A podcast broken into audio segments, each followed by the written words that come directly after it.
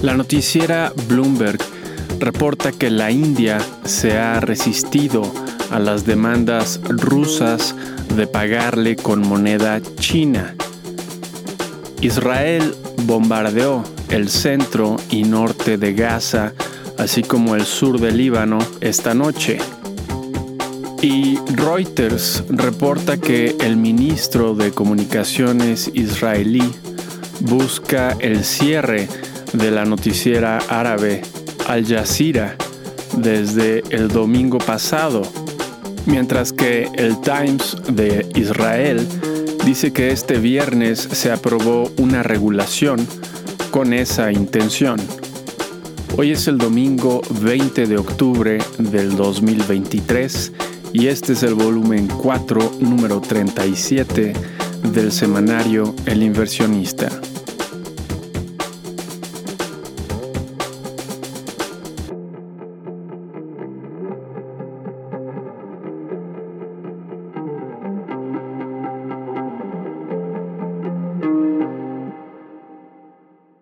Una vez más, el conflicto en el Medio Oriente acaparó los medios esta semana, al grado que las huelgas en las automotrices estadounidenses no aparecieron en los diarios.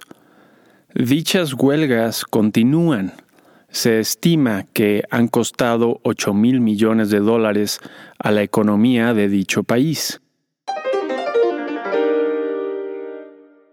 En política internacional, el ataque a un hospital en Gaza asusó los sentimientos a favor de los palestinos, pero el infortunio sucedió justo antes de la visita del presidente Biden a Israel, algo conveniente para el grupo Hamas y el grupo de la Yihad Islámica, potencial responsable. De cualquier forma, el evento provocó la cancelación de una reunión del presidente Biden con varios líderes árabes. La presión internacional, incluida la del presidente Biden y el primer ministro inglés, quien también visitó Israel, permitieron el paso de ayuda humanitaria al sur de Gaza, así como un tono menos beligerante de Israel. Al mismo tiempo, Hezbollah ha amenazado a Israel en caso de que éste decida invadir Gaza. Alrededor del mundo aumentaron los sentimientos antisemitas. Francia prohibió las manifestaciones a favor de palestinos. El primer ministro inglés recordó a la población que mostrar apoyo a un grupo terrorista está penado con cárcel. A su regreso de Israel, el presidente Biden dio un mensaje nacional donde aseguró que el mundo necesitaba del liderazgo de su país. Con el paso del tiempo, ha resultado más difícil obtener apoyo para enviar recursos a Ucrania y ahora también al Medio Oriente. Biden ha conseguido aventajar a Donald Trump en varios frentes. Primero, aparentemente ha logrado reunir más recursos para su campaña. Segundo, los problemas legales de Trump siguen en aumento y un juez recientemente restringió lo que puede decir sobre la elección pasada. Y tercero, la economía estadounidense va viento en popa. Los Estados Unidos restringieron aún más las ventas de chips avanzados a China. Ello fue demasiado tarde para que algunas de las grandes empresas chinas, Baidu, por ejemplo, lograran comprar y utilizar estos para entrenar a sus versiones de inteligencia artificial. En noticias empresariales, Netflix añadió 9 millones de nuevos suscriptores este trimestre, en buena medida gracias a la reducción en la compartición de contraseñas. También avisó que elevará sus cuotas en Estados Unidos, Francia y Reino Unido. Un periódico inglés asegura que varias empresas de medios como HBO y Warner Brothers volverán a licenciar sus viejos programas a Netflix. Ello muestra que la tecnológica ha logrado adquirir poder de negociación gracias a su estrategia de agresivo crecimiento internacional. La red social X, antes Twitter, dijo que probará el cobro de un dólar al año a los nuevos usuarios en Filipinas y Nueva Zelanda, con el propósito de mejorar la calidad del contenido. El jefe de Apple, Tim Cook, visitó China. Desde varias de las tiendas que hay en el país hasta reuniones con oficiales, incluyendo una reunión con el secretario de Comercio. Es la segunda visita en siete meses del jefe de la tecnológica. La cadena de farmacias Right Aid se declaró en bancarrota.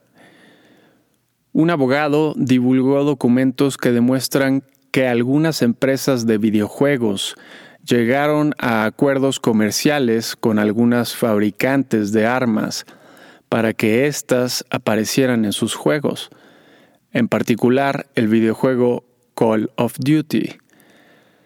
Pfizer anunció que su tratamiento oral contra COVID-19 costará 1.400 dólares una vez que se venda comercialmente a finales de este año.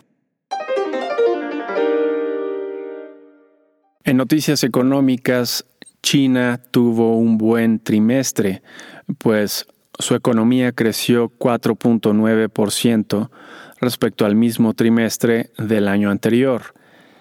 Ello y el fuerte aumento en las ventas minoristas superaron las expectativas.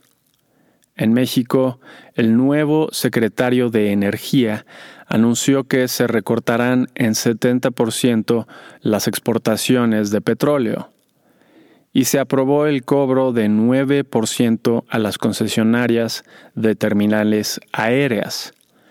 En entrevista, el jefe de la reguladora del mercado de valores estadounidense, Gary Gensler, dijo que urgía que los reguladores hicieran cambios para prevenir una crisis financiera causada por la inteligencia artificial en los próximos años. Entre otras razones, Gensler menciona que son menos de un puñado de tecnológicas cuyos modelos de inteligencia artificial serán adoptados por la mayoría y que por tanto son un riesgo importante. Anteriormente ya ha habido instancias donde el mercado se ha colapsado brevemente debido al uso intenso de algoritmos.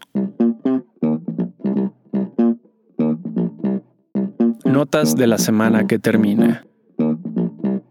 16 al 20 de octubre.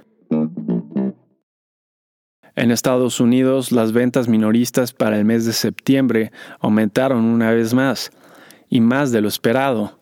Los permisos y comienzos de construcción para el mes de septiembre disminuyeron y aumentaron respectivamente. Finalmente, las solicitudes de seguro de desempleo de la semana se redujeron notablemente, de 211 mil a 198 mil. En reportes de utilidades tuvimos, entre otras empresas, a Charles Schwab con una sorpresa positiva, Johnson Johnson con una sorpresa positiva, Bank of America con una sorpresa positiva, United Airlines con una sorpresa positiva, Tesla con una sorpresa negativa, Procter ⁇ Gamble con una sorpresa positiva, Netflix con una sorpresa positiva, Morgan Stanley con una sorpresa positiva, TSM con una sorpresa positiva, SAP con una sorpresa positiva y American Express con una sorpresa positiva. El 68% de las 99 sorpresas fueron positivas. Una muy buena semana en reportes de utilidades. Con respecto a la semana pasada, el índice Standard Poor's 500 de la bolsa estadounidense retrocedió 2.39%. El petróleo West Texas Intermediate subió de 87.72 dólares el barril a 89.02 dólares el barril. Y el oro subió de 1.945 dólares la onza a 1.993 dólares la onza. En México, el preliminar de la actividad económica para el mes de agosto muestra un crecimiento de 3% anualizado. Las ventas minoristas para el mes de agosto disminuyeron y su crecimiento anual fue de 3.2%, notablemente menor al 4.4% esperado. Finalmente, la encuesta al sector de servicios para el mismo mes mostró que el personal aumentó 0.2% y las remuneraciones aumentaron en 0.4%. Con respecto a la semana pasada, el índice de precios y cotizaciones de la Bolsa Mexicana de Valores retrocedió 2.23% y el tipo de cambio subió de 18.06 pesos por dólar a 18.22 pesos por dólar. ¿Qué podemos esperar para la semana entrante? 23 al 27 de octubre. En Estados Unidos el miércoles tendremos las ventas de nuevas casas para el mes de septiembre. Se espera que sigan igual de fuertes, un valor que es similar a los niveles prepandémicos. El jueves tendremos las órdenes de bienes duraderos para el mes de septiembre y el avance del crecimiento económico para el tercer trimestre. El viernes tendremos el índice de precios favorito de la Reserva Federal para el mes de septiembre y el ingreso y gasto personal para el mes de septiembre y la confianza del consumidor, según la Universidad de Michigan, para el mes de octubre. En reportes de utilidades tendremos, entre otras empresas, a Logitech, Microsoft, Google, Visa, Coca-Cola, Meta Platforms, dueña de Facebook, Amazon, Mastercard, Merck, Intel y Exxon. En México, el lunes tendremos el preliminar de la actividad económica para el mes de agosto. El jueves tendremos la tasa de desempleo para el mes de septiembre y el viernes tendremos la balanza comercial para el mes de septiembre. Tips. Como mencionamos la semana pasada, el conflicto en el Medio Oriente podría afectar el petróleo. Adicionalmente, sabemos que los fertilizantes se verán afectados. Afortunadamente, todo indica que los países árabes, exceptuando Irán, permanecerán al margen del conflicto. Ante esto, el petróleo ha encarecido marginalmente. La inteligencia artificial sigue apoyando el crecimiento de los Estados Unidos a lo largo y ancho de todas las industrias, y los reportes de utilidades lo respaldan no existen buenas razones para abandonar el mercado de capitales de dicho país, particularmente del sector energético.